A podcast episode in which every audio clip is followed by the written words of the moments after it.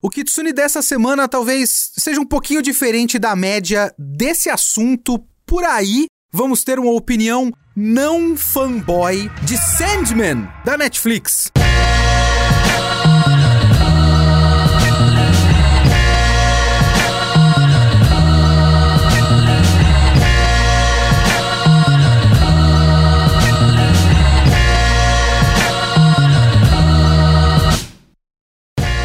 Sou o Leonardo Kitsune e o Kitsune da Semana é o meu podcast semanal para eu falar do que eu quiser, do jeito que eu quiser. A ideia aqui é que toda semana tem uma review diferente sobre qualquer coisa. Literatura, anime, mangá, cinema. Se eu vi, eu li, eu quero falar, então é aqui que eu vou falar. Você pode comentar esse podcast mandando um e-mail para leo.kitsune@geekhere.com.br ou colocar o seu comentário lá no nosso site o geekhere.com.br e também pode assistir a gravação desse podcast nas nossas lives toda semana, quinta-feira, 5 horas da tarde, na twitch.tv barra geekhere.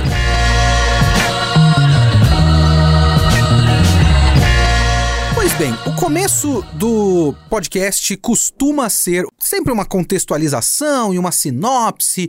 Eu não sei se eu preciso. E eu também não sei como eu conseguiria fazer.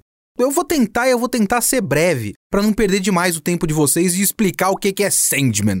Mas talvez alguém que esteja ouvindo não faça ideia do que é Sandman. Sandman, a série da Netflix. Finalmente temos a lendária adaptação de Sandman, que é o clássico de Neil Gaiman. Você deve conhecer Neil Gaiman, e o Neil Gaiman é conhecido principalmente pelo Sandman.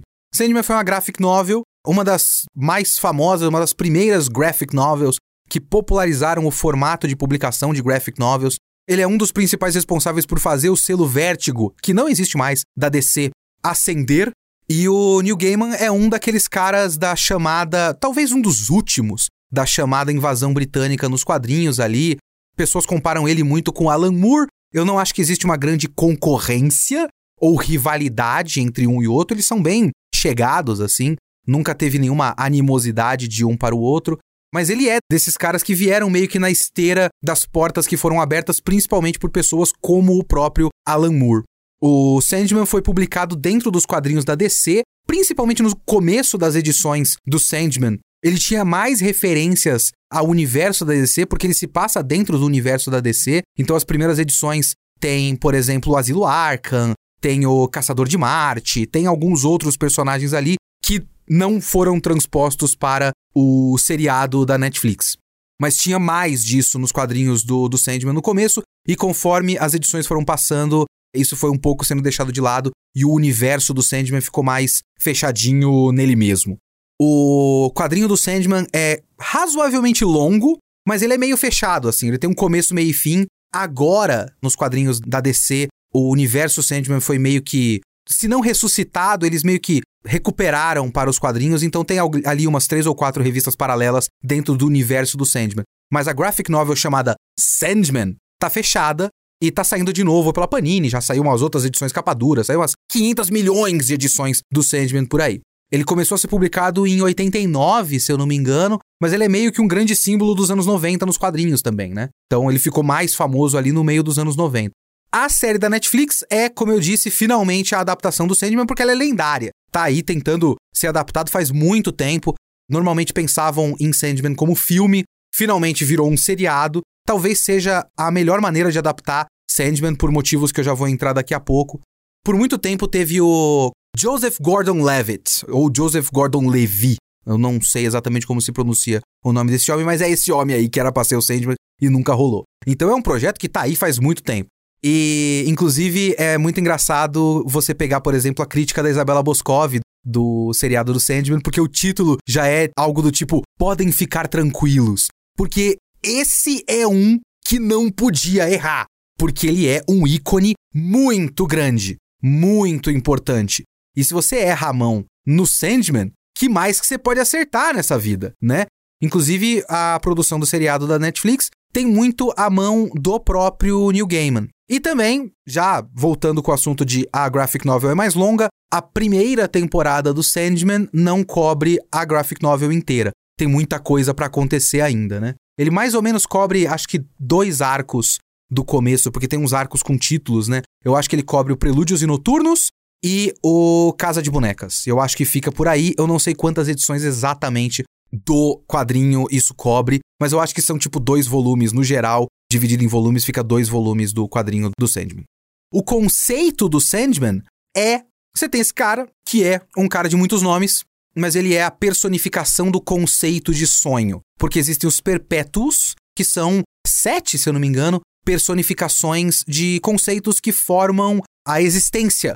No original, todos eles são com um D. É difícil de manter isso na tradução, mas existe até uma tradução que consegue manter isso aí. Se eu não me engano, tem destino, destruição, desejo, delírio, desespero e aí morte e sonho. Mas a morte eu acho que tem uma tradução que ficou desencarnação e o sonho ficou como devaneio. Devaneio é você sonhar acordado, né? Que é uma maneira de você colocar isso tudo com um D. Mas todos eles têm muitos nomes diferentes, né? Porque eles perpassam várias culturas. Então, o próprio sonho é chamado de Sandman, porque ele é o homem da areia, porque ele é aquela sensação de você tá com soninho, tá com aquela sensação de areia no olho.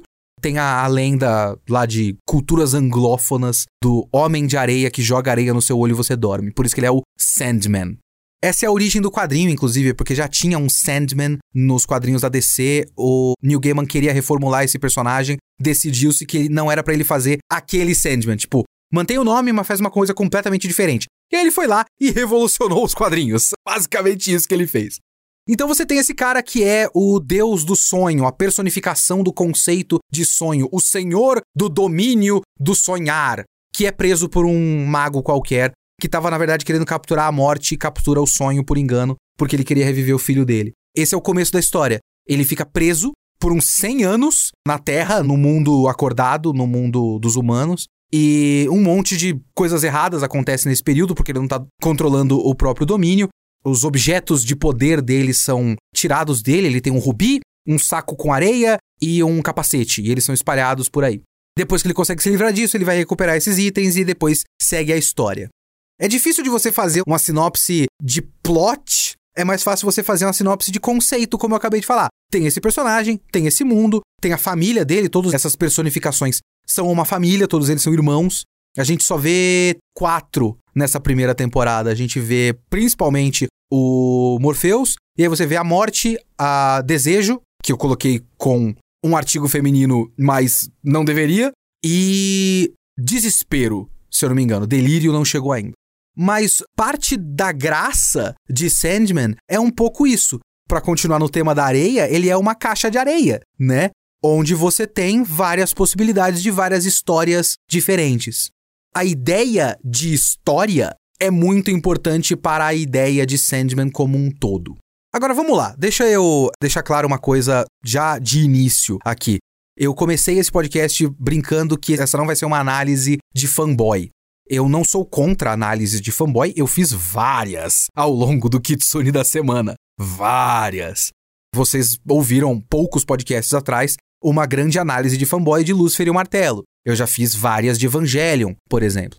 E Sandman, ele é um ícone, ele é um marco na história dos quadrinhos e ele é a história preferida de uma porrada de gente. Eu não tenho tudo isso com Sandman. Aliás, eu não tenho tudo isso com o Neil Gaiman, para começo de conversa. Eu não li tanta coisa assim, o Neil Gaiman é um autor muito prolífico, ele fez muitas coisas diferentes. De tudo que eu li dele, só tem uma coisa que eu achei normal, que é o Marvel 1602, que eu acho que é tipo a única coisa que ele fez pra Marvel, e que não é tudo isso. De resto, tudo que eu li dele eu achei bom ou ótimo, que foi o próprio Sandman completo, o Deuses Americanos e o Oceano no Fim do Caminho. Eu também vi a temporada, a primeira temporada do Belas Maldições, do Amazon Prime. Mas eu basicamente vi só porque tem o David Tennant, que eu sou fanboy dele, do ator, por causa do Doctor Who. Já vamos voltar nisso, inclusive. E tudo isso é muito bom. Mas eu não tenho esse encantamento. Sandman não significa tudo isso para mim. Mas eu reconheço todas as qualidades. Mas eu não tô aqui para adorar Sandman. Eu tô aqui para até fazer uma análise um pouco mais fria.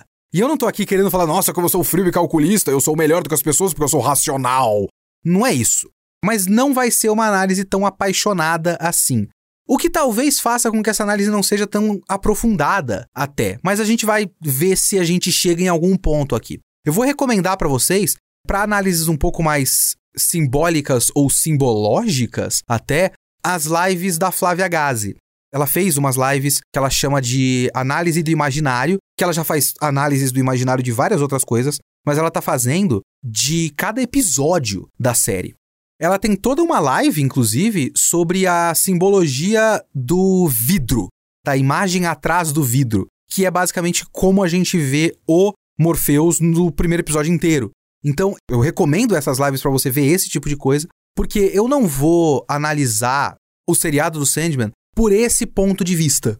Uma coisa que eu fiquei muito interessado no seriado do Sandman é como essa graphic novel tão cheia de camadas, tão complexa e tão variada, tão ampla, como ela se traduz numa produção audiovisual mainstream.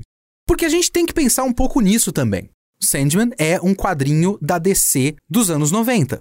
Só que ele era uma linha mais alternativa dos quadrinhos da DC dos anos 90, obviamente. Né? Ele ajudou a levantar o selo da Vertigo e tudo mais, que era todo um selo alternativo. Inclusive, é muito curioso, eu fiquei muito pensando nisso com a reação de uma galera. Vamos fazer o quê? Uma das maiores atividades de Neil Gaiman hoje na vida dele, ele, acho que ele se dividiu, ele tinha, devia ter uma tabela, uma, uma lozinha na casa dele, que ele dividia o tempo em pensar nos roteiros e na direção e tudo mais do seriado do Sandman da Netflix e responder brasileiro idiota no Twitter, que é o que ele mais faz hoje em dia. Acho que deve ter mais trabalho disso do que fazer o seriado para Netflix. Porque o fã brasileiro é um idiota e o fã brasileiro gosta muito de reclamar com o Neil Gaiman diretamente no Twitter. Ele mesmo fala que parece que é um fenômeno mais brasileiro. Alguns ficaram malucos com coisas como, por exemplo, desejo e o Morpheus chamando o desejo de minha irmãne com linguagem neutra. E o próprio Neil Gaiman falando coisas do tipo, gente, os perpétuos são sete, são três homens e três mulheres, e tem desejo ali no meio que tem todos os gêneros dentro de si. Isso sempre esteve nos quadrinhos. Só que eu acho que é um fenômeno muito curioso e é muito parecido, inclusive. Vou fazer um pequeno parêntese aqui de uma teoria sociológica idiota de uma pessoa que não estudou sociologia. Por favor, aguentem um pouco, eu vou voltar no seriado já. Eu fico muito pensando nessas coisas, que eu acho que é muito parecido, por exemplo, com o pessoal que reclama de letras do Rage Against the Machine ou de letras do Pink Floyd dos caras do Pink Floyd falando de política no palco, o cara do Rage Against the Machine sendo abertamente de esquerda, por exemplo, caras que nunca pensaram de qual é essa máquina contra a qual esta banda está se rebelando. Porque eu acho que tem toda uma galera e isso ajuda principalmente na música quando você não tá exatamente pensando na letra e a gente não pode achar que todo mundo fala inglês no Brasil, né? O inglês não é tão difundido assim quanto a gente acha que é. Na música você tem a barreira da língua. O cara gosta do som e ele não tá pensando muito sobre o que tá sendo dito. O som do Rage Against the Machine é um som pesado. E o som do Pink Floyd é um som mais alternativo, mais doidão. E você tem toda uma galera, todo aquele. Principalmente o, o homem roqueiro e o homem do metal, que eu acho que parte da experiência do cara ser roqueiro e ser do metal, ou qualquer coisa relativa a isso que orbite nesse universo, Veja bem, eu vou já relacionar isso com otakus e o fã de quadrinho. Eu acho que tem todo um ambiente, uma ideia de você ir atrás dessas coisas para você ser diferente, porque você se identifica como alguém diferente da rapa, da massa. Tô pensando no fenômeno Brasil aqui. Porque você tem uma cultura brasileira de coisas que são muito brasileiras, a brasilidade, a coisa do samba, carnaval, futebol, churrasco. E tem toda uma galera que não se identifica com isso. Veja bem, existem muitas interseções psicossociais ali entre o roqueiro e o nerd. Então o cara vai para essas coisas, pro Pink Floyd, que é um som diferentão, mais complexo, mais trabalhado, mais alternativo, porque ele não gosta dessas bobagens da massa de manobra que gosta de samba, pagode, funk, etc, etc, né? Eu acho que o Sandman é muito parecido com isso, porque ele é um quadrinho alternativão diferentão. Então o cara pode ler isso e se achar, primeiro, superior à rapa e também superior a essa molecada idiota que só fica lendo tipo Wolverine e Venom. Eu não leio essas bobagens. Eu leio quadrinho diferentão. Eu leio Sandman. E aí, até por eles serem parte de um mesmo fenômeno, o cara simplesmente colocar um Sandman no meio do mesmo balaio de um Cavaleiro das Trevas. Porque eles são quadrinhos mais adultos. Superficialmente, eles são muito parecidos, porque eles são da DC e são adultos. Se você pegar só nessas características, eles são iguais. Mas eles são completamente diferentes quando você lê um pouquinho além da superfície. Então eu entendo o fenômeno de um cara ter lido Sandman lá nos anos 90 e ter achado ele diferente dessas bobagens e ele ser o mesmo tipo de pessoa que hoje olha para minha irmã e fica puto, porque é linguagem neutra, coisa de esquerdista. Eu acho esse fenômeno muito interessante. Bizarro, triste, mas muito interessante. Eu nem sei mais do que eu tava falando do Sandman antes disso. Deixa eu tentar recuperar minha pauta aqui, vamos lá. Pois bem, tudo isso forma uma experiência, um tipo de obra que você pensa em como ela vai para um seriado de televisão, né, um seriado de streaming, a mesma plataforma que criou Stranger Things, a mesma plataforma que tem Barraca do Beijo, e pensa, tá, como você vai adaptar esse troço? Mas principalmente o quanto Sandman é completamente diferente do tipo de coisa que se produz para essas plataformas. E eu acho que essa é a parte que mais me fascinou nessa produção. Como ela é estruturalmente da hora, principalmente para o ambiente de criação de conteúdo que temos hoje, principalmente para streaming. Eu vi um tweet, eu não sei se eu vou conseguir recuperar esse tweet para colocar aqui na descrição desse podcast, que era um cara falando que antigamente, se alguém criasse um seriado chamado Surf Drácula, você ia ver esse desgraçado pegar uma prancha de surf no minuto 1 e ele tá surfando no minuto 2. E todo episódio ia ter esse desgraçado surfando. Hoje, se você faz um seriado chamado Surf Drácula, toda a primeira temporada é um longo flashback sobre como esse cara conseguiu a prancha para ele surfar no último minuto do seriado. E aí você vai ver ele surfando na temporada 2. E é muito da hora o quanto Sandman é completamente diferente disso, porque Sandman, como formato original, cada história é uma história. Eu não sei, inclusive, o quanto existe de influência de Doctor Who na criação original do Neil Gaiman pro Sandman. Não vi nenhuma referência disso em lugar nenhum, talvez tenha. Mandem e-mails para leo.kitsune.geekhere.com.br ou comente em geekhere.com.br me dizendo se vocês acharam alguma referência de inspiração em Doctor Who. Porque, né, o homem cresceu vendo Doctor Who com certeza como um britânico, todo mundo paga os impostos da BBC e só tem BBC na TV britânica e todo ser humano na Inglaterra assistiu pelo menos um episódio do Doctor Who. Doctor Who existe desde os anos 60, esse negócio saiu em 89 teve muito Doctor Who na vida do Neil Gaiman até lá. Porque existe talvez até uma certa semelhança estrutural em como tanto o Doutor como o Sandman, o Morpheus, são personagens que são o conceito central dessa história. Ah, o viajante do tempo que tem lá a cabine telefônica e o conceito de sonhar, passando por várias histórias diferentes. E cada um desses caras é um veículo para que histórias aconteçam. Ele é um centro pra gente se concentrar nesse cara, ao mesmo tempo que ele também é uma maneira de a gente ver várias outras histórias que não são a história dele o tempo todo. Então a gente vê várias histórias diferentes. E também existe uma ideia muito forte uma das bases da ideia, até onde eu consigo interpretar, de Sandman, é pensar nesses perpétuos, né? E nessas coisas que definem a nossa experiência humana. Existe uma ideia muito forte, martelada várias vezes ao longo do seriado, de o Morpheus entender que ele não existe para que os humanos sirvam a ele. Ele existe porque os humanos sonham. Então ele existe para servir os humanos, né? Então, existe também uma ideia de a gente pensar em como cada uma dessas coisas define a nossa experiência de vida. E principalmente, o que o sonho significa. E é engraçado como ele relaciona muito mais o sonho com a ideia de imaginação. Então a gente pensa no sonho como uma maneira de a gente processar as ideias nossas ao longo do dia e tudo mais, as ideias que a gente tem, as, as coisas que a gente sente, que a gente vive, as nossas experiências enquanto acordado e de deixar a imaginação rolar. Tanto é que no mundo do sonhar tem uma biblioteca. Então ele é, o sonhar também é o grande arquivo da imaginação coletiva humana. Então existe uma relação muito forte da ideia de sonho com a ideia de histórias e com a ideia de ficção. Então é muito curioso a gente ver ao longo dessa própria primeira temporada do seriado o quanto os gêneros das histórias dentro de Sandman vão mudando. Porque o primeiro episódio é basicamente uma história de terror. E a gente vai transitando entre outras histórias.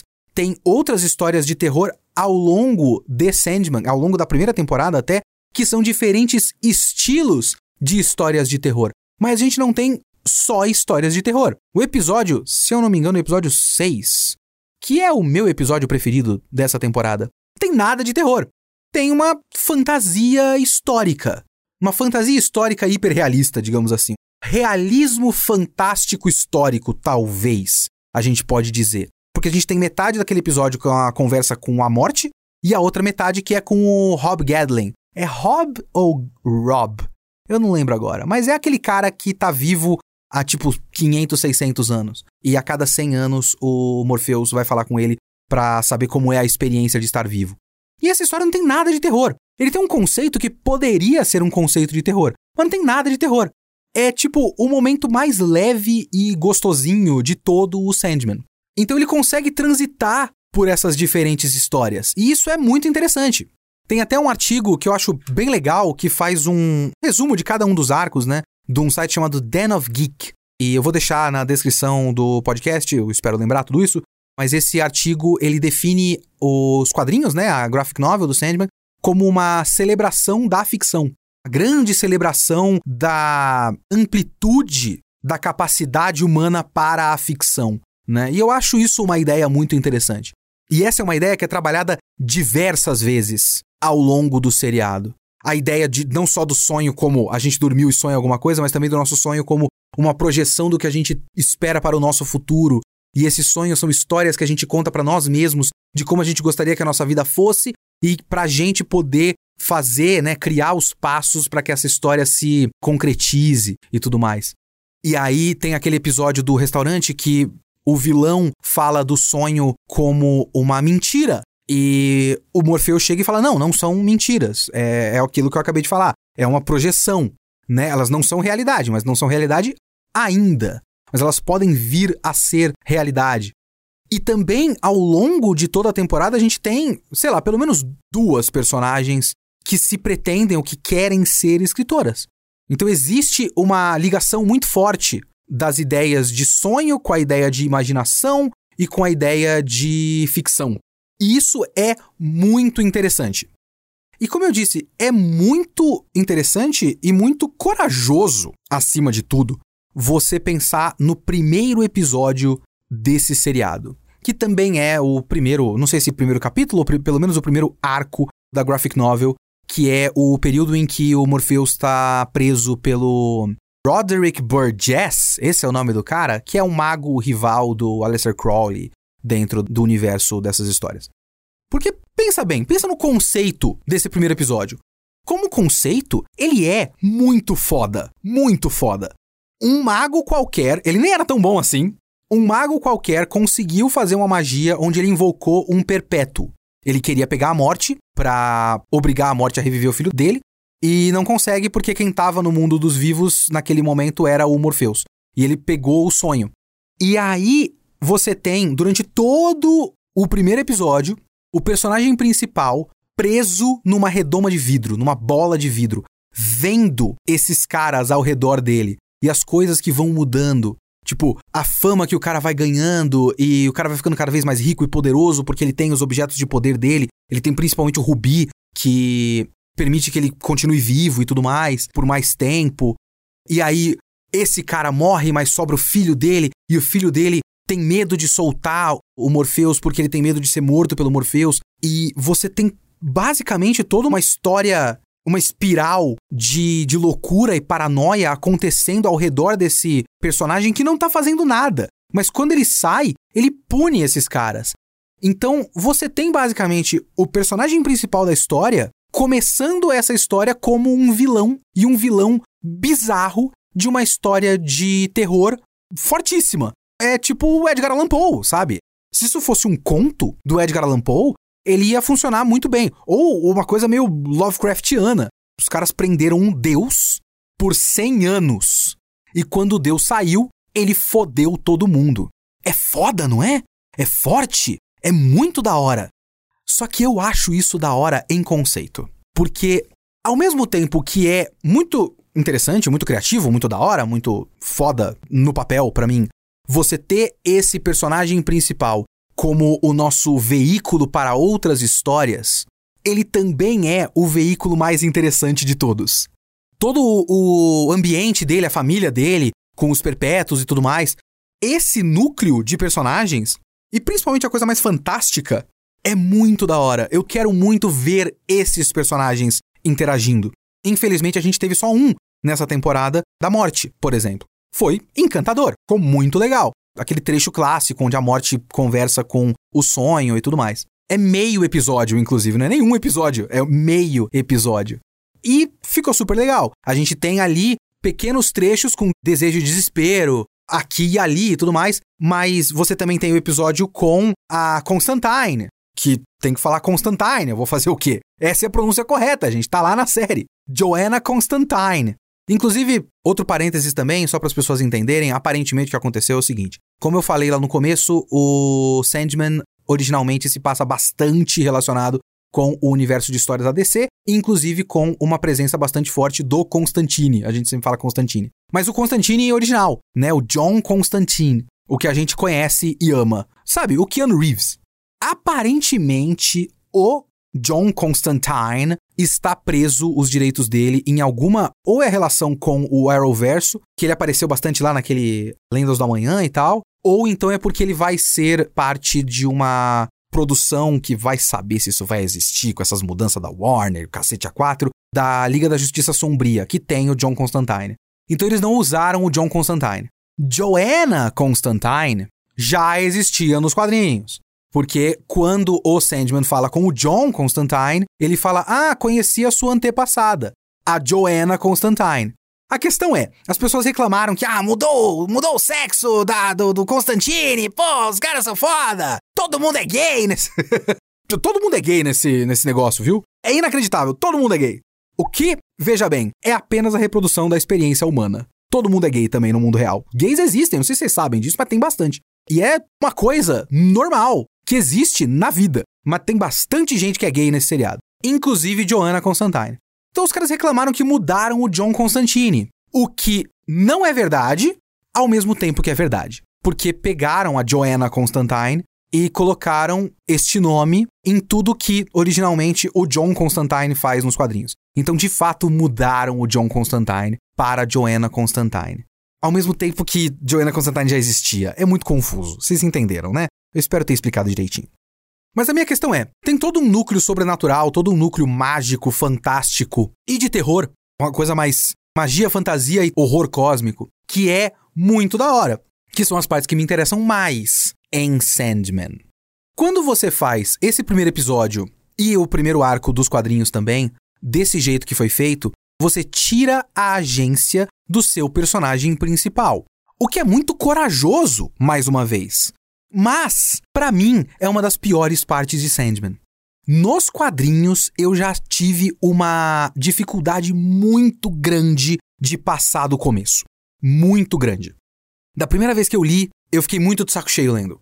E esse primeiro episódio, eu reconheço que é bom, mas eu quase não passei dele. De novo, porque, mais uma vez, eu fiquei olhando e tipo, tá, tudo isso é muito da hora, mas quando eu vou ver a história começar, né? Porque o personagem principal não fez nada. Ele tá preso numa redoma de vidro. Ele não tem agência nenhuma. Então eu tô vendo vários outros personagens que talvez retornem, talvez reverberem para outras coisas, como de fato reverberam para outras coisas, mas não é a história de fato. É o prólogo. É um prólogo meio grande demais, sabe? Então acaba tendo um efeito que me causou desinteresse. Como um contraponto para mim mesmo, fazendo mais uma vez um pequeno desvio, eu falei que eu li Deuses Americanos. Deuses Americanos é um bom livro. Eu tentei ver a série. A série tomou uma decisão muito parecida com o que eu tô falando agora. Qual foi a decisão que foi tomada? O começo de Deuses Americanos é um, um preâmbulo bem longo. Talvez o Neil Gaiman goste disso, né? Preâmbulo bastante longo. Eu não sei quantas páginas dá do livro, mas a minha sensação é que o livro tem tipo umas 400 páginas e pelo menos 50, 60, 100 dessas páginas são o Shadow, personagem principal, na prisão, antes de qualquer coisa acontecer. Porque o estopim de verdade dessa história só se dá depois que ele sai da prisão. O estopim na prática, né? Só que a história já tá acontecendo naquele começo. Porque a gente está conhecendo o Shadow e tudo que motiva o Shadow, a maneira de ele pensar, a maneira de ele agir. A gente precisa estudar o Shadow na prisão, sem agência, sem poder fazer nada de fato, sem mover a história. A gente tem que estudar o Shadow naquele trecho para entender por que ele age da maneira como ele age ao longo do resto da história. É extremamente importante, é um trecho que eu gosto e é um trecho extremamente importante que o seriado olhou e falou meio chato, né? E basicamente cortou. Tudo aquilo que é, sei lá, um quarto quase do livro virou 10 minutos de episódio, do primeiro episódio. E depois ele já seguiu com o Wednesday, se eu não me engano. Será que é Wednesday? Não lembro agora. O maluco que começa a falar com ele, falando: Não, eu preciso de você aqui para as coisas de deuses. Já passou pro que seria a parte interessante. É tipo o erro de toda adaptação, de todo spin-off de Cavaleiros do Zodíaco, de falar, ah, vamos pular logo para as 12 casas de Cavaleiro de Ouro e Saga de Hades, que é a parte que todo mundo gosta, sem entender que existe um motivo para as outras coisas acontecerem antes. Olha eu defendendo Cavaleiros do Zodíaco falando de Sandman, mas enfim. Então, talvez os caras nesse seriado do Sandman pudessem fazer isso, pudessem pular esse preâmbulo.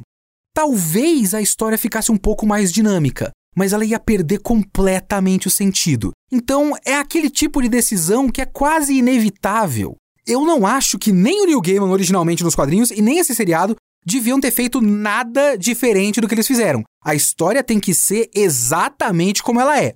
O resultado na experiência deste pobre mortal idiota chamado Leonardo Camargo é eu odeio, odeio, é, palavra forte demais. Eu não tenho saco pro começo de Sandman. E tanto a leitura da graphic novel quanto o começo da série quase me fizeram desistir de continuar.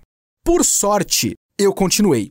Porque aí você tem o trecho, basicamente a quest do Morpheus atrás dos objetos dele de volta. Atrás do rubi, do saquinho de areia e da máscara. E aí você tem o meu trecho preferido da primeira temporada do seriado. Essa quest é da hora, porque ela tem um objetivo claro, ela tem um norte, ela tem algo que você pode olhar e falar isso é um começo, meio e fim. Talvez seja eu cobrando narrativa ortodoxa de uma história completamente não ortodoxa, muito provável que seja. Mas enfim, eu entendo as minhas limitações cognitivas aqui da minha experiência experimentando a arte. Eu tô cobrando coisas que essa arte não quer fazer. Eu entendo isso. Mas essa é uma parte que tem uma estrutura muito melhor e também é muito mais variada. Sabe, é muito variada, é, é gostoso de assistir, porque cada trecho, cada episódio é uma experiência completamente diferente. Aquele segundo episódio é meio que uma continuação desse preâmbulo, que é ele voltando pro sonhar e vendo a merda que deu pra gente preparar pra tipo, ah, agora ele tem que consertar essa merda. Ele conhece o Matthew e tudo mais, o Corvo. Beleza, e aí segue. O terceiro episódio já é o da Constantine, então você tem ali essa coisa de um terror fantástico ligeiramente mais urbano, que é bem da hora. Depois você tem o Inferno, que virou meme e ficou super legal. Então todo o trecho do Inferno já é uma experiência completamente diferente, esteticamente diferente até né? Você até aquele momento não tinha algo tão extravagante quanto a Lucifer da Gwendolyn Christie e todo o cenário do inferno, então é tudo muito extravagante, é tudo muito over, muito criativo, até do ponto de vista do texto e da maneira de representar esse texto. Esse episódio do Lucifer é muito da hora.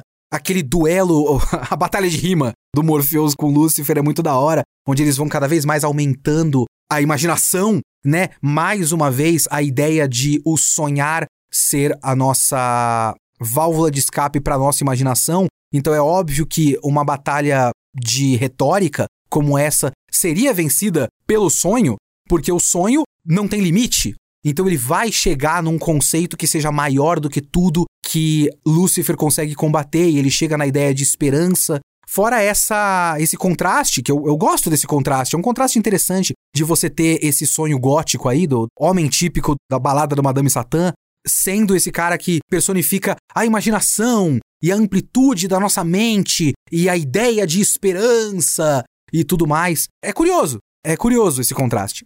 E aí tudo isso vai culminar naquele cara, como é que chama? John, é John Dee, o cara que fica com o Ruby. Esse cara é um personagem interessantíssimo. Inclusive tem uma coisa que a narrativa do Gaiman e do seriado, por consequência, consegue fazer muito bem, que é ir costurando esses personagens.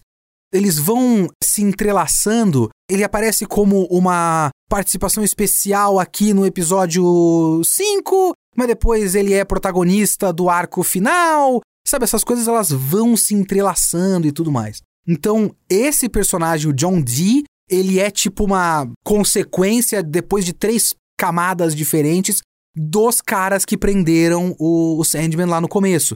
Ele é o filho renegado da esposa troféu do Roderick Burgess que prendeu ele lá no começo. Então ele sobrou dessa história toda. E tem o episódio do restaurante. O episódio do restaurante é o segundo, para mim, melhor episódio dessa temporada. E ele é aquilo que eu já falei. Ele é uma história completa, uma história completa com começo, meio e fim. É muito da hora ele ser uma história completa com começo, meio e fim. E é uma história aterrorizante. Assim, é muito da hora porque ela consegue ser uma história assustadora e não é uma história assustadora à toa. Ela é tipo, sei lá, é, é a tempestade perfeita. Ela é uma história que pode funcionar isoladamente, você mal precisa do resto da série. Eu acho que esse é o episódio 5 e você mal precisa dos outros quatro para entender esse negócio. É claro que depois que o, o próprio Morpheus começa a entrar mais na história, você vai precisar de contexto para saber quem é esse branquelo, mas ela quase consegue funcionar isoladamente. Ao mesmo tempo, ela é um fechamento perfeito para todo esse arco da primeira metade da série. Apesar que para mim o fechamento mesmo é o episódio seguinte, mas enfim, pra trama dessa primeira metade da série é um fechamento perfeito e é um terror que nasce dos temas dessa história. É mais uma vez a ideia de sonho sendo debatida. Como eu já adiantei um pouco antes, você tem um cara que só conheceu o pior da humanidade, um cara com uma mentalidade completamente distorcida e que vê o mundo das pessoas como um mundo de mentiras. Porque você vê todo mundo criando máscaras de projeção de ideias do que elas têm sobre elas mesmas e do que elas gostariam que outras pessoas fossem e do que elas gostariam de ser algum dia e tudo mais, são mentiras.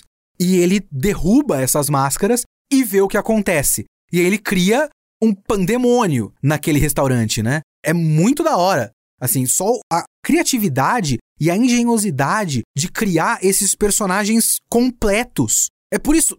Ah! Sandman tá me deixando reclamar de muitas coisas aqui. Obrigado, Sandman. Porque, sabe quando vem aquelas histórias tipo, ah, não, tinha que ter um filme de três horas e meia, ou então tinha que ser um seriado, tinha que ter três filmes, porque não dá para você desenvolver um personagem assim com tão pouco tempo.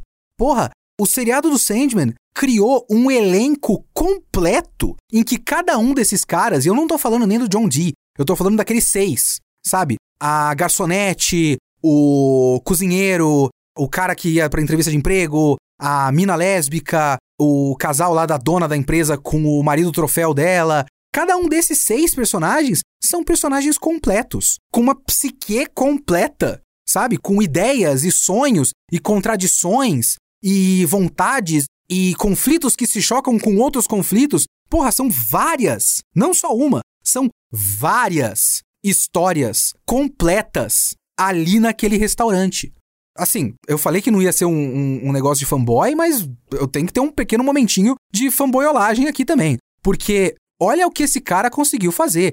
Esse cara, esse seriado, a graphic novel original, conseguiu criar seis histórias completas com começo, meio e fim e concluir uma outra história através de uma história completa, fechada, isolada. É um bagulho inacreditável. É um bagulho que, sei lá, eu gostaria que a Marvel estivesse fazendo no cinema hoje, em vez de fazer seriados que são basicamente trailers para outros seriados.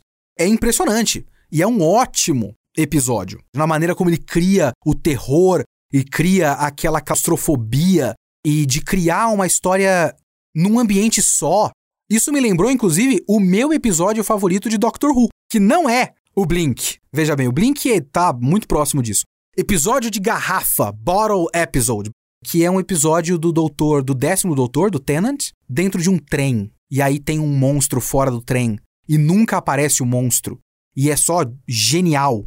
O episódio do trem é maravilhoso. E é isso, é aquele episódio. Eu esqueci como eles chamam isso na televisão, mas são esses episódios que são em um ambiente só, que é muito utilizado quando você tá com pouco orçamento. Tipo, cara, não vai dar pra gente fazer várias locações. A gente pega umas pessoas aí, cria seis figurinos, cria um cenário só, coloca a câmera aí três posições diferentes e a gente faz. E fez, e ficou foda. E esse aqui é no mesmo nível para mim. Este episódio, como eu já falei, fecha essa primeira parte da história. E aí você tem o episódio 6, que depois de fechada a trama, porque a gente fechou uma trama, começa com o sonho foi preso dentro de uma redoma de vidro. O seu reino foi destruído, basicamente. Ele ficou preso por 100 anos. Um monte de coisa errada aconteceu. Ele precisa recuperar os seus objetos de poder e reconstruir o seu reino. E aí termina com ele fazendo tudo isso, recuperando todos os objetos. Ele recupera o rubi no final com esse cara e tudo mais. E aí você tem um fechamento para os temas dessa primeira parte, que é o episódio com a morte e o episódio, né, metade com a morte e metade com o cara que, mais uma vez, eu não lembro se é Rob Gadlin ou Hob Gadlin. Mas é o cara que tá vivo aí por uns 500 anos. E essas duas partes desse episódio, por mais que o episódio seja meio que dividido no meio, as duas partes se conectam, né? Elas são, são muito ligadas tematicamente, porque primeiro ele tem com a morte todo um, um trecho onde ele vê a experiência da vida humana através da experiência da morte humana de ele tentar se conectar com essas pessoas e entender. É até um, um momento sandálias da humildade ali, né? De ele tentar entender um pouco a função dele em relação aos humanos. Apesar de ele ser poderosíssimo, ele existir em serviço da experiência humana, né? E a própria morte fala disso e fala dela também e de como ela consegue assim entrar em contato com as pessoas nesse momento tão sensível que é o momento da morte e aprender tanto e conhecer tantas boas pessoas e tantas pessoas legais e tudo mais e ver a beleza da vida através do momento da morte. E é um momento em que o Sandman está tentando achar um propósito para ele, o que faz bastante sentido, porque a história toda teve um propósito com começo, meio e fim e acabou. Só que ela continua. Ele fala: "Tá, agora que eu terminei de fazer um servicinho, qual é o propósito da minha vida?" E aí ela fala: "Não, não existe isso de você precisa ter uma meta para chegar num propósito da sua vida. A sua função como ser vivente, como entidade, já é o seu propósito. O seu propósito é ser o sonho. E aí a gente retoma o cara, o Rob Gadlin, que é o experimento do Morpheus de entender a experiência humana. E é, para mim, sei lá, de longe o bagulho mais legal de toda essa temporada. Eu passei esse tempo todo falando, uau, como foi foda! O episódio do restaurante? Sim, eu acho que o episódio do restaurante é melhor do que o sexto. Mas o trecho que eu mais gostei foi o trecho com Rob Gadlin. Porque esse é um trecho que eu acho muito interessante, porque ele é uma quase, de certa forma, se você pensar, até nessa metalinguagem do Sandman, ele é uma inversão, porque é um conceito de terror. Esse Rob Gadlin, ele fez um acordo meio faustiano, sabe? Um acordo com Mephistófeles, é o Mephistófeles? Do Faust? Não sei se eu tô errando agora a referência, mas é aquele acordo com o diabo. Ele fez o um acordo com o diabo, basicamente. Você acha que é bom ficar vivo para sempre? Beleza, então agora você não morre. Vamos ver em quanto tempo você vai desejar morrer.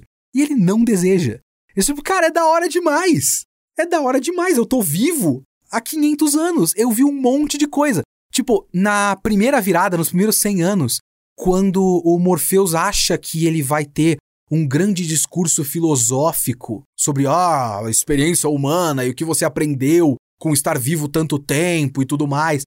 Cara, é muito legal, porque olha só, os caras inventaram chaminé. A gente não precisa mais ter uma fogueira no meio da casa que fica com fumaça, fica uma bosta no olho. Pô, coloca aí na chaminé, a fumaça vai para cima. Louco demais. É tipo, ele consegue, ele é um cara com uma atitude tão peculiar em relação à vida, eu não sei se eu consigo dizer positiva, mas é uma relação peculiar em relação à vida, que ele consegue ver a beleza nessas pequenas coisas. Tipo, é muito da hora que nesse meio tempo a gente inventou a chaminé. E aí ele tem a experiência de, ah, agora eu sou rico, que da hora ser rico. E aí depois ele vira um mendigo porque ele perdeu tudo e tudo mais. Então ele tem várias maneiras de experimentar a vida. É interessante a história abordar isso. é interessante e necessário. É muito melhor você ser imortal quando você é branco, principalmente na Inglaterra, né? É uma experiência muito mais tranquila e bacana do que você ser negro na Inglaterra desde os anos 1500 e alguma coisa. Porque ele é um cara que tem escravos, num certo ponto. Ele não é escravizado. Então a história até aborda isso. É um privilégio em cima de outro privilégio, que é o privilégio branco. Ele tem a oportunidade de ver uma gama quase completa da experiência humana. E ele fica feliz por essas pequenas coisas. E a gente vê essa pequena transformação do próprio Morpheus. Inclusive, o Morpheus é um personagem que, até por conta de ele ser a personificação, a encarnação viva da imaginação humana, ele é um personagem muito multifacetado e que muda muito ao longo da história. Ele tem um jeitão muito diferente no começo do que ele tem no fim. Ele sorri mais, mais pro fim da história. Inclusive tem uma história muito curiosa, muito engraçada para mim, que é o, o Neil Gaiman falando em umas entrevistas que no primeiro dia das gravações ele teve que dar uma bronca no ator, no Tom Sturridge, porque ele falou, cara, para de falar que nem o Batman. Você tá fazendo voz de Batman. Não é pra fazer voz de Batman, o Sandman não é o Batman. Por favor. Porque ele falava assim como Batman. E tem uma pequena transformação, assim. Ele fala mais sussurrado e soturno no começo e menos sussurrado e mais vivo lá pro final da primeira temporada. Então existe uma transformação que pode ter a ver com a bronca do Neil Gaiman pro ator, mas também tem a ver com essa transformação do próprio personagem. Então isso é tudo muito interessante. Esses primeiros seis episódios são sólidos para mim. Eu não gosto do primeiro, mas ele é necessário. Ele é exatamente como ele tem que ser, ok? Eu não gosto, mas ele é exatamente como ele tem que ser. Então esses seis primeiros episódios são sólidos. E para mim, a primeira temporada tinha que ter acabado aí, porque fecha muito bem. Constrói no começo com ele preso, ele sai, recupera os objetos, fala com a morte, reflete sobre essa experiência e fala com um cara que reflete sobre a experiência humana, chega numa conclusão sobre a sua própria função como entidade cósmica, porque aí depois você tem um outro arco que é quase, sei lá, um, um OVA, um Gaiden, uma coisa quase não relacionada com o resto, que eu acho muito esquisito. E ele volta para mim pro problema do primeiro episódio, que ele não é a história do Sandman mais ele é a história da Rose Walker. E assim, por mais que a história da Rose Walker seja uma boa história, ela me interessa bem menos do que a história do Sandman. E eu acho que ainda o seriado faz umas coisas muito interessantes de ligar, sabe, entrelaçar essas coisas, porque como eu falei para vocês, os personagens eles vão se entremeando, né? Esse arco da Casa de Bonecas, ele é consequência de uma personagem que ficou dormindo assim que o sonho foi preso. Que causou a doença do sono e tudo mais. Um monte de gente que estava dormindo quando ele foi preso nunca acordou. Essa é a, a Unity Kincaid, é o nome dela. É a única pessoa que sobreviveu. Todo mundo morreu durante esse tempo que ele ficou preso e ela sobreviveu. E também o fato de que eles pegaram o Coríntio, inclusive falando em todo mundo é gay, no Sandman, eu tenho que ser gay agora, o Coríntio eu vou fazer o quê? É muito gostoso. Ótima caracterização, o ator que acharam é perfeito, parabéns, o homem está muito charmoso. E eles pegaram o Coríntio, que nos quadrinhos é mais isolado para esse quadro, e amarraram ele lá no começo. Ah, uma das primeiras coisas que aparecem no seriado todo é o Sandman tentando recapturar o Coríntio para levar de volta para o sonhar, e aí, nesse momento, ele é preso pelo mago. Se eu não me engano, de acordo com informações da minha namorada, a Ana, beijo amor, eu te amo, o Corinthians não tem nada a ver com isso no começo. Então os caras pegaram e tipo, não, vamos amarrar. Então, quando ele vence o Corinthians no fim da primeira temporada, ele de fato, no seriado, está fechando algo que foi construído nos primeiros minutos do primeiro episódio. Então eles fizeram isso certinho. E personagens que são criados para o arco da Casa de Bonecas vão continuar na história. Pelo menos eu não lembro de nada do Sandman, mas a Ana me contou bastante coisa. Tipo, a Barbie é uma personagem que continua bastante presente na história. Eu não sei se ela é essencial, mas ela continua presente a Lita Hall, Lita Hall, que continua bastante na história, por exemplo. Então ele vai construindo coisas. A própria Rose Walker faz uma participação especial numa ligação de vídeo no celular da garçonete do episódio do restaurante. Então os personagens vão entremeando, não é como se essa coisa fosse completamente jogada ali. E também não é como se não tivesse nada de interessante, Porque, mais uma vez, ele muda o estilo de terror. Ele é um terror urbano. Ele é um terror de serial killer. Tem vários trechos desse arco que são filme de serial killer, filme de psicopata e não filme de monstro, e não fantasia e tudo mais. Ele tem ali umas coisas de fantasia e tal, e obviamente tem relação com algo muito fantástico que é a Rose Walker é um vórtice de sonhos e ela é um problema para o reino do sonhar, etc, etc. Então, é aquilo, porque eu vou ter que ficar falando negativamente de algo que eu tenho um monte de pontos positivos. Tipo, tem um monte de coisa nesse arco que é muito da hora. O conceito do cara que é o fantasma do marido morto da Laita Hall, que entrou no sonho para convidar ela para morar no sonho eternamente. E aí ele engravida ela no sonho e ela fica grávida no mundo real e o bebê nasce. Porra, que conceito! Que conceito! Os personagens, mais uma vez, o Neil Gaiman, ele é muito bom nisso. Ele consegue, com bastante economia narrativa, criar uns personagens muito completinhos dentro das suas funções diminutas na história. Todo aquele núcleo daquela pensão do. Ah, eu esqueci o nome do cara, mas é Hall? Talvez seja Hall. O cara que é uma drag queen lá na Filadélfia. Flórida? Filadélfia? Eu não lembro agora. Esse cara tem uma pensão, se eu não me engano, e tem lá um pessoal, a Barbie, o Ken, né? Muito engraçado a duplinha Barbie Ken. Esse cara e aquele provável casal das duas góticas são personagens fascinantes. Eu acho o casal das góticas muito bonitinho. Tipo, o conceito de você ter uma mulher que fala pelas duas e a outra que só fala em sussurro, só pra ela e não fala com mais ninguém. E aí você acha que a pessoa mais apta socialmente, digamos assim, é essa pessoa que fala publicamente e que inclusive ela é apaixonada por uma frase. É bonito, ela tem um, tem um momento, um sonho. A Ana que fala que gosta muito desse conceito e quando ela falou e eu vi na série, eu também achei muito interessante, muito criativo. Ela é apaixonada por uma sentença, por uma frase. É poético, bacana. E quando você vê nos sonhos, você vê que a Zelda, se eu não me engano, é a silenciosa. Ela é a base sólida do relacionamento porque ela é a pessoa estável que traz a outra pro chão para ela não endoidar. Ela é o suporte emocional da outra.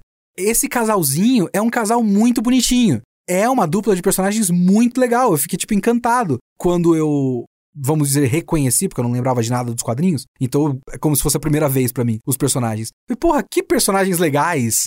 E o próprio Corinthians, e o próprio conceito de uma convenção de serial killers, sabe? Que tem nesse trecho. E de tudo se amarrar, do cara tá na convenção de serial killers e ele querer atacar o Morpheus, então ele vai atrás do irmão que tá sofrendo abuso.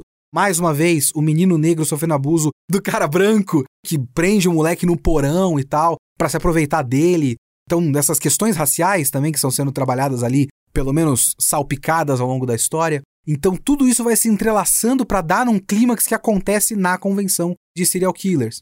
Então, tudo isso é muito bem amarradinho. Tudo isso é muito criativo, tudo isso é muito interessante. Só que é a história da Rose Walker. E depois de você ter uma história tão fechadinha, ali, aqueles seis primeiros episódios, onde você fechou o personagem do Morpheus, você contou uma história boa, sólida, com começo, meio e fim, esse trecho todo parece um apêndice, um extra. Sei lá, ia sair num spin-off e você ia escolher se lia ou não, sabe? É o tipo de coisa que funciona muito melhor numa revista contínua. Esse arco em Sandman, na graphic novel, não é um fechamento de nada. Ele é tipo as edições, deixa eu chutar aqui, as edições 25, 26, 27, 28, 29 e 30 do meio da série. A série tem, sei lá, 70 edições. Essas são ali umas seis ali no meio, que contam uma história com começo, meio e fim. Ah, beleza, tem esse arco agora. Vamos ver se esse arco é legal. Ah, acabou esse arco? Bom, mês que vem tem o próximo. O tipo de experiência que a gente tem com isso num quadrinho seriado que você sabe que vai continuar é completamente diferente de você colocar essa história específica para fechar uma temporada de um seriado televisivo que sai uma vez por ano. Exige-se coisas diferentes. Eu não teria tomado a decisão de colocar esse arco para fechar a temporada. Eu também não sou um executivo da Netflix, não sou um roteirista na sala de roteiristas do New Gaiman. O New Gaiman não sabe que eu existo, a minha opinião vale nada mas eu não teria tomado essa decisão. Talvez guardaria para um próximo, talvez reorganizaria algumas coisas, talvez colocaria isso como o meio da temporada para fechar com uma outra coisa, qualquer coisa do tipo. Ou fecharia a primeira temporada em seis episódios sólidos com esse arco. Inclusive, eu sinto que no final, mas ele vai ficando menos criativo. Eu não gosto de várias coisas desse final, inclusive especificamente o episódio final, em que tudo é resolvido com os personagens de pé falando um na frente do outro. Ele é o trecho mais esteticamente sem graça de todo o seriado do Sandman. E veja bem, eu gosto de toda a estética do seriado do Sandman. Eu não falei nada disso até agora, mas acho que é um bom momento para falar. Eu achei tudo muito criativo, tudo muito vivo, por mais que metade desse seriado seja cenário de computação gráfica em tela verde, ainda assim ficou bom. A integração raramente ficou feia. A integração dos atores ali no cenário de computação gráfica e muitas imagens evocativas foram criadas ao longo dessa temporada, sabe? Eu gosto muito do trecho que o Morpheus vai falar com as fúrias. São as fúrias? Eu não lembro como eles colocaram na legenda, ou na tradução, ou no texto original. Mas é muito bonito quando ele chega naquele pier e tem um mar que é quase um mar de estrelas, e aí ele olha para o reflexo, e o reflexo dele na água não é a cara que ele está fazendo, e ele é tragado para dentro do mar, e fala com as fúrias, e tem todo um esquema de edição onde elas vão se intercalando e tal. É muito da hora, é muito bonito. O próprio reino do sonhar é muito bonito. Tem poucas coisas que eu achei que ficaram, tipo, feias. O Merv, aquela abóbora, tá horrorosa. Simplesmente horrorosa a computação gráfica daquilo. Aquela gárgula Goldie, depois que nasce o ovinho e tem a gárgula mini, ela também tá bem qualquer coisa, parece que tá pouco integrada ao resto das coisas. Tipo, a gárgula grande tava melhor integrada, mas a gárgula pequenininha parece só que colocaram um PNG transparente em cima do filme. O inferno é muito da hora. O reino de desejo, cara, o contraste do reino de desejo e do reino do sonhar é bizarro, assim. Aquela coisa voluptuosa, vermelha, com textura de látex. É óbvio, um pouco, mas ainda assim é muito da hora. E assim, o próprio episódio, aquele que eu falei, o episódio do restaurante, que é um episódio de garrafa, que é só um cenário, conseguiu fazer tanta coisa com aquele um cenário que aí quando eu vejo aquele final onde a Rose Walker tá de pé falando com o Morpheus e aí vem a avó dela e fala: "Não, era para eu ser a vórtice. Tira de você o que faz de você a vórtice". Aí ela tira um literal objeto de dentro dela, sabe? É tudo muito óbvio, parece que eles estão tipo, nem o texto ajuda. É tudo meio conveniente, tipo, ah, a gente viu no livro, deixa eu ir lá avisar. E aí eles explicam literalmente tudo que envolve o lore dessa história. Tipo, ah, é por causa disso, disso, disso e daquilo, então a gente vai resolver dessa forma. Beleza? Vamos resolver? Resolvido. É... Todo esse finalzinho eu acho fraco. Ele é muito abaixo da média de tudo que a gente teve antes.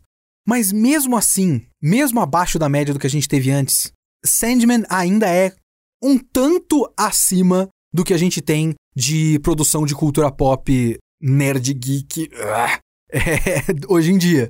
Principalmente porque, e eu vou bater nessa tecla mais uma vez, é uma história que consegue criar histórias com começo, meio e fim.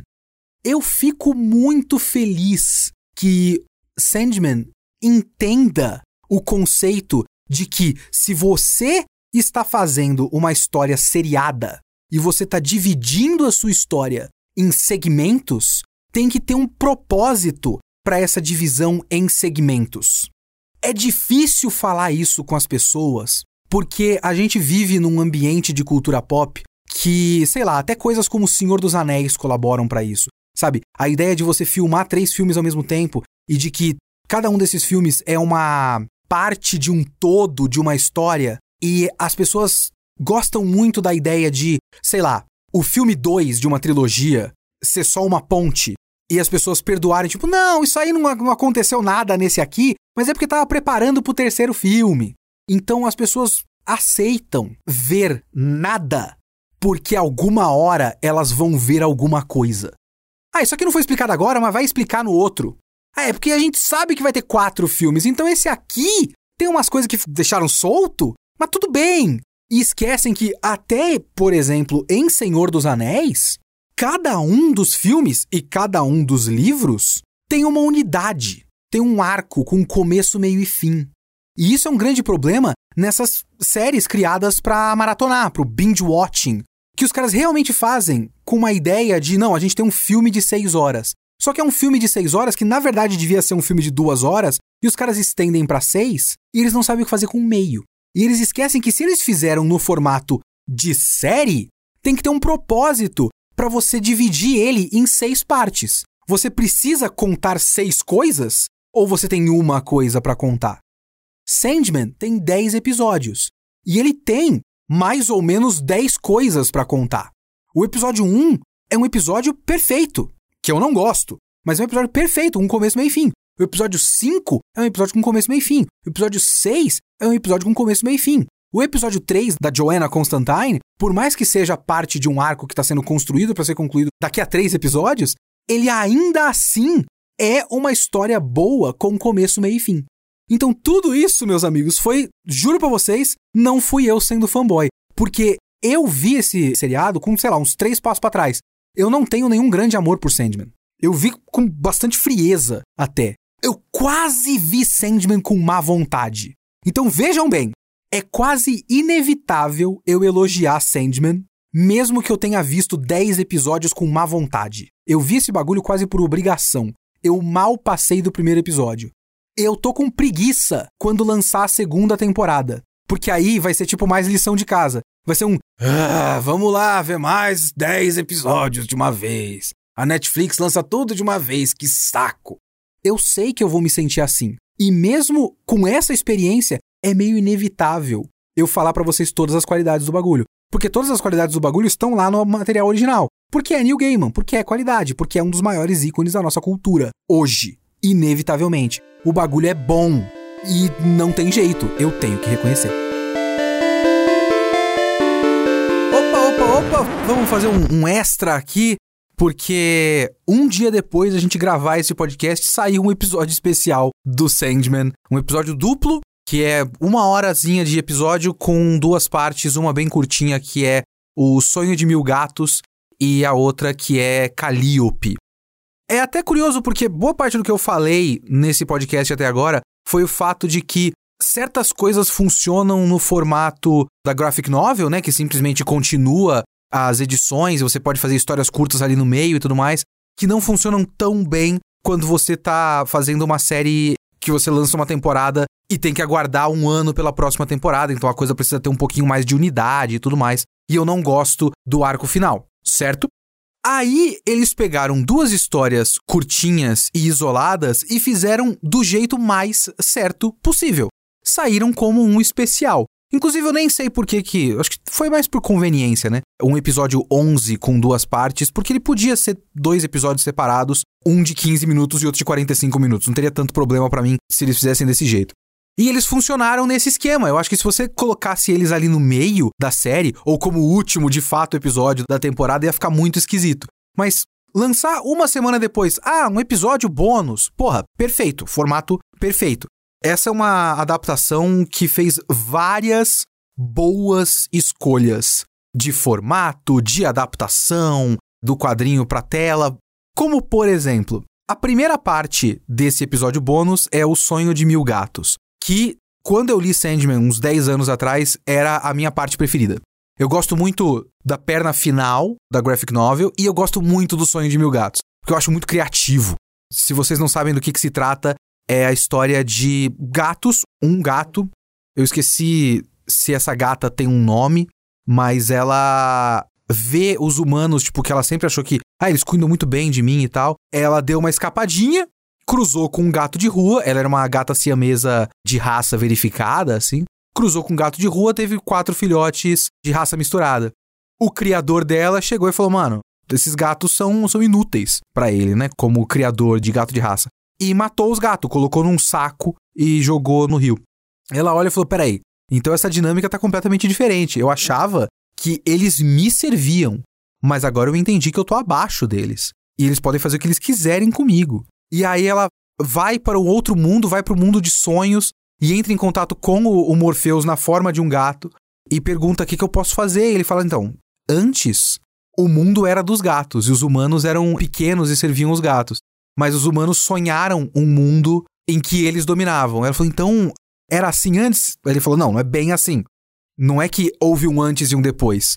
Sempre foi desse jeito. Porque eles sonharam para sempre ser desse jeito. Então é mais uma dessas formas de a história falar que o sonho é a forma de nós moldarmos o mundo. A gente imagina, mais uma vez, linkando ali a ideia de sonho com a ideia de imaginação. Eu até fico me perguntando se essas coisas são a mesma coisa. Eu não acho que sejam, mas não deixa de ser interessante você ligar as duas ideias. Eu acho que Sandman acaba considerando que sonho e imaginação são basicamente a mesma coisa. Não sei se concordo, mas ainda gosto da ideia. E eu sempre gostei muito dessa ideia toda de moldar o mundo a partir de um sonho coletivo. E essa gata tá querendo criar um sonho coletivo para reverter ou, na verdade, fazer com que o mundo sempre fosse daquela maneira que ela queria, que foi os gatos dominarem o mundo. E ela tá tentando espalhar essa palavra e tal. Na minha cabeça, inclusive, ela conseguia nos quadrinhos, mas não faz sentido ela ter conseguido, então foi só viagem na minha cabeça. Eu sempre ficava me perguntando como é que eles iam fazer isso. Eles vão filmar um monte de gato? Será que vai ser aquela animação de movimento de boca de animal que nem aqueles filmes horrorosos de guerra de cão e gato, sabe? E não, eles fizeram uma animação muito bonita. Está muito bem animado. Quem animou aquele negócio entende de gato, entende de movimentação de gato, entende que quando um gato tá querendo demonstrar abertura, demonstrar não exatamente amizade, mas tipo paz, para com outro gato, eles dão uma piscadinha bem leve. Que tem essa coisa de gato, não sei se vocês estão ligados disso, mas o, quando o gato não pisca, quer dizer que ele tá alerta. Se ele se permite piscar lentamente para um outro gato, é uma maneira de ele mostrar que eu confio em você. Eu não preciso ficar de olho aberto o tempo todo. É a mesma coisa com barriga. É por isso que o gato dá a barriga pro ser humano. Porque a barriga é a parte mais frágil. Normalmente o gato protege a barriga. Mas se ele tá mostrando a barriga para você, fala, não, beleza, eu confio que você não vai fazer nada comigo. Então você pode tocar na minha barriga. É uma boa técnica de você fazer amizade com o gato, você olhar nos olhos dele e piscar bem lentamente. Não rápido, bem lentamente. Que você também demonstra confiança para o gato e ele pode demonstrar para você. Então tem vários pequenos sinaizinhos de quem fez aquilo ali sabe como um gato se movimenta e tal, como um gato age. Então, como a adaptação tá ótimo, eu adoro esse capítulo, porque é só um capítulo e é só mais uma dessas maneiras de você trabalhar a ideia. Eu gosto muito disso. Quando histórias conseguem fazer isso, de pegar o seu tema central e destrinchar esse tema em várias nuances, várias camadas, várias maneiras diferentes com que essas ideias se manifestam. E, mais uma vez, maneiras diferentes com que o sonho se manifesta. Aqui o sonho é na forma de um gato preto, dublado, obviamente, pelo Tom Sturridge. Por falar em dublagem, eu tinha visto no, anúncio no Twitter que tem vários atores diferentes ali participando desse episódio especial, incluído David Tennant. Falei, porra, o Tennant! Yes! Meu doutor preferido, eu amo esse homem! Ele é a voz do dono do gato. Ele participa muito pouco. Do dono não desse gato, não é, não é o dono filho da puta. O dono bonzinho, do gato bonzinho. Muito fofinho aquele gatinho! Meu Deus! Então, esse aí é só muito bonitinho e também muito triste. Isso é mais uma dessas coisas que Sandman consegue ser ao mesmo tempo, né? Ele é esperançoso, ele é evocativo, ele é bonito, belo, sabe? Ele é ao mesmo tempo bonitinho e belo, mas ele também é extremamente triste. Eu tava vendo com a Ana do meu lado, que é a maior cat person que eu conheço na minha vida, e ela tava em prantos vendo a história, assim, molhou a camiseta inteira de lágrimas. Então tem essa história. A Calliope é um pouco mais padrão para os padrões de Sandman. Até porque a história da Calliope, a Calliope é uma das musas da mitologia grega e dentro da mitologia de Sandman, ela foi a esposa do próprio Morpheus, muito tempo atrás. A história da Calliope nesse capítulo é basicamente a história do Morpheus. Enquanto Morpheus estava preso, ela também foi presa por um humano, um autor de livros que queria uma musa para ele, e ele prendeu ela, escravizou ela para fazer com que ela inspirasse o cara a escrever e depois ele passa essa mulher para um outro cara. E esse é um capítulo muito interessante de não só refletir a história do Morpheus, interessante a gente já ver que isso pode acontecer com uma entidade como Morpheus, por isso não é estranho isso ter acontecido com outras entidades. Então já tem ali uma preparação prática para isso, como também tem outras ideias muito interessantes sendo trabalhadas. O autor que usa a Calliope ao longo do episódio, que inclusive é outro ator de Doctor Who, eu esqueci o nome dele, mas ele é o Rory no Doctor Who. Ele foi companheiro do doutor do Matt Smith. Porque só tem sete atores em toda a Inglaterra. Todos eles trabalharam para a BBC em algum ponto. Todos eles fizeram Doctor Who ou Game of Thrones. Não tem jeito. Se você vai escalar alguém na Inglaterra, você vai num galpão da BBC. Então, a gente tem esses quatro disponíveis agora. E aí você faz o seu negócio. Esse cara foi uma ótima escolha também, porque você acredita no sofrimento dele de início, porque ele tem muita cara de coitado, mas ele também soube fazer um pau no cu enorme. E essa ironia de. Eu não sei se isso tinha no original, nos quadrinhos, mas ele atualizou muito bem essa história para um cara que prende uma mulher, escraviza uma mulher. Não fica muito claro nessa adaptação em live action, mas nos quadrinhos ele abusa sexualmente da Calliope. E aí ele lança os livros dele e ele é um feminista. Porque isso é um fenômeno real. O homem feminista de fachada que usa isso para ser o cara desconstruído e ganhar pontos. Ele é isso, ele é tipo um abusador sexual, escravizador de mulher, cárcere privado e os cacete a quatro. Mas as histórias dele são muito woke, são muito desconstruidonas. E ele escreve personagens femininas fortes e tudo mais. Então, essa imagem externa, que aí sim até se comunica com aquele episódio do restaurante, esse é um cara que, através de sonhos e através da imaginação, criou uma máscara que é uma mentira. Isso é muito interessante. E, mais uma vez, é aquela flutuação do personagem do Morpheus. É o Morpheus de novo sendo um vilão de filme de terror. Ele é um vilão de filme de terror nesse episódio. Ele é um demônio que pune uma pessoa que fez algo ruim. E ele dá uma punição assustadora, uma punição aterrorizante, assim. Então, mais uma vez, é mais uma demonstração da versatilidade desse mundo do Sandman que o Neil Gaiman criou. E, nesse caso, só repetindo uma última vez, é muito legal como eles lançaram isso do jeito correto. Lançaram isso como um extra, porque isso não ia encaixar em lugar nenhum. Quase não tem como você colocar isso no meio de um bagulho e isso fazer parte de um grande arco. Apesar de estar fazendo parte de um grande arco, ele é mais uma demonstração do crescimento como personagem do Morpheus, que é bem paulatino, né? Que é bem espaçado esse desenvolvimento do personagem do Morpheus. E esse é mais um passo, tipo, ele fazer isso pela Calliope demonstra uma mudança na personalidade dele, que ele era um pouco menos empático antes, e a gente conhece ele agora ficando cada vez mais empático. Então faz parte desse desenvolvimento dele, mas ainda não teria como incorporar isso em nenhum arco de histórias, sabe? Então, lança como um extra, como um, um, um bônus pra gente ficar feliz. E aí você tem uma belíssima animação e uma história aterrorizante juntas. E ficou muito legal. Então, bônus do Sandman e bônus do podcast também para vocês.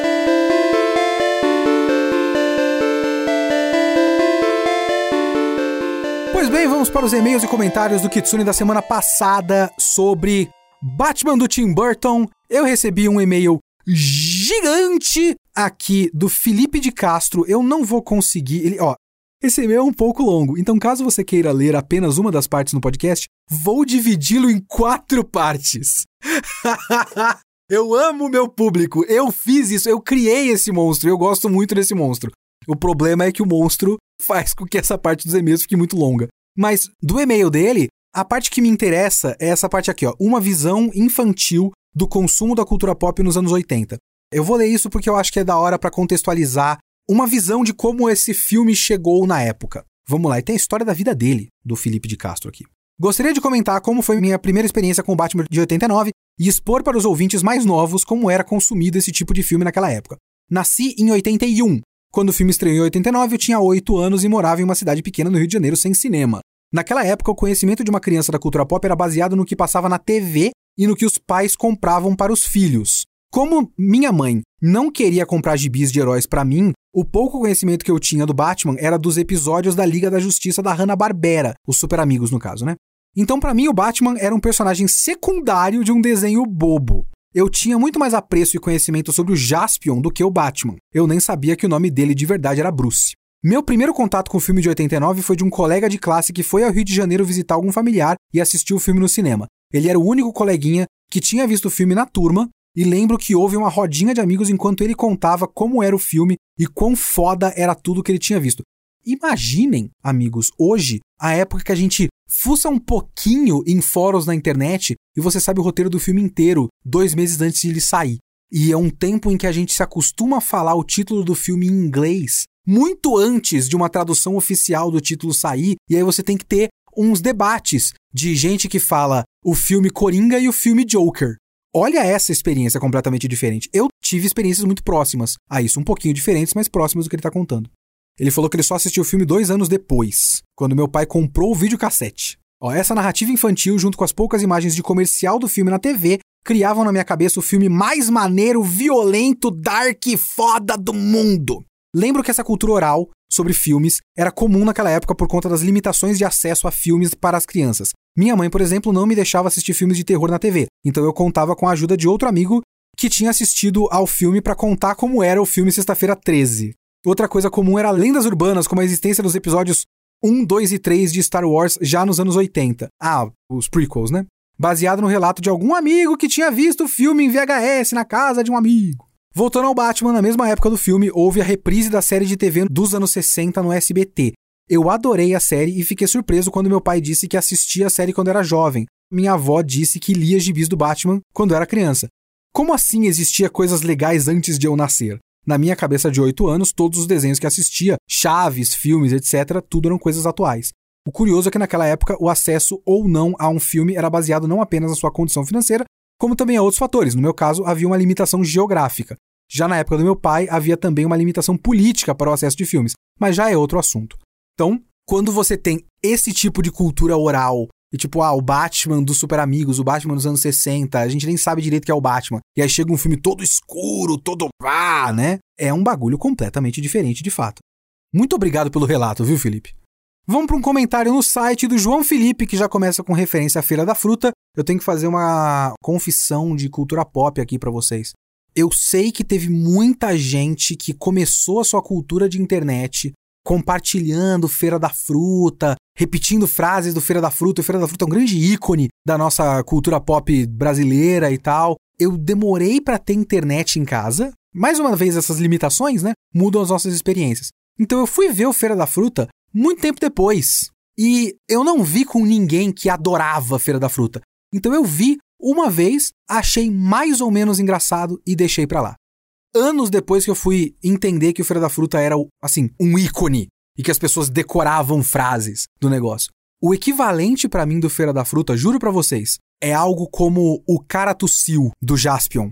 Ô, oh, cara tossiu! Eu assisti essa porra em loop. Eu sabia cantar essa letra de cor de cabeça. É o meu Feira da Fruta. Vamos lá. Olá, Kitsune, meu nome é João, tenho 39 anos e moro no Rio de Janeiro. Adorei a escolha do tema, pois revi os filmes do Tim Burton há pouco tempo e tive a mesma opinião é muito mais uma comédia que um filme dark. Concordo que produção, cenário, cinematografia e direção são o melhor do filme. Também achei aquela primeira cena do Batman no alto do prédio estranha. Quando criança não entendi o que estavam mostrando, adulto percebi que é apenas uma animação mal feita. Provavelmente para dar um efeito que não era alcançado com efeitos práticos. Aliás, o Tim Burton é teatral até o talo. O Batman sempre tem que levantar a capa, fazer asinha de morcego e tudo mais. Quanto à caracterização, acho que o filme conta com que o público já conheça os personagens, de forma que simplesmente aceite que o Coringa é louco. A mesma coisa com o Batman, todos sabem quem é, não precisa de motivação. Inclusive, ouvindo sua resenha, percebi um erro que nunca havia percebido. No filme, pelo contexto, parece que o Michael Keaton está em atividade há pouco tempo, como o Robert Pattinson, mas eu, eu sempre tive a impressão de que ele está fazendo isso há anos, como Adam West, muito por conta da atuação dele. Ele age muito despreocupado, como se já tivesse enfrentado muitos psicopatas. Isso me leva ao que mais me chamou a atenção ao rever o filme, ele lembra o seriado, não apenas pela galhofa, mas pelo roteiro episódico que ele tem. Na maioria dos filmes de heróis há uma grande ação acontecendo. Todo o plano do Heath Ledger culmina na transformação do Harvey Dent no Duas Caras. No Batman 89 eu tinha a mesma impressão, mas não é assim. O Coringa envenena os cosméticos, o Batman descobre uma solução.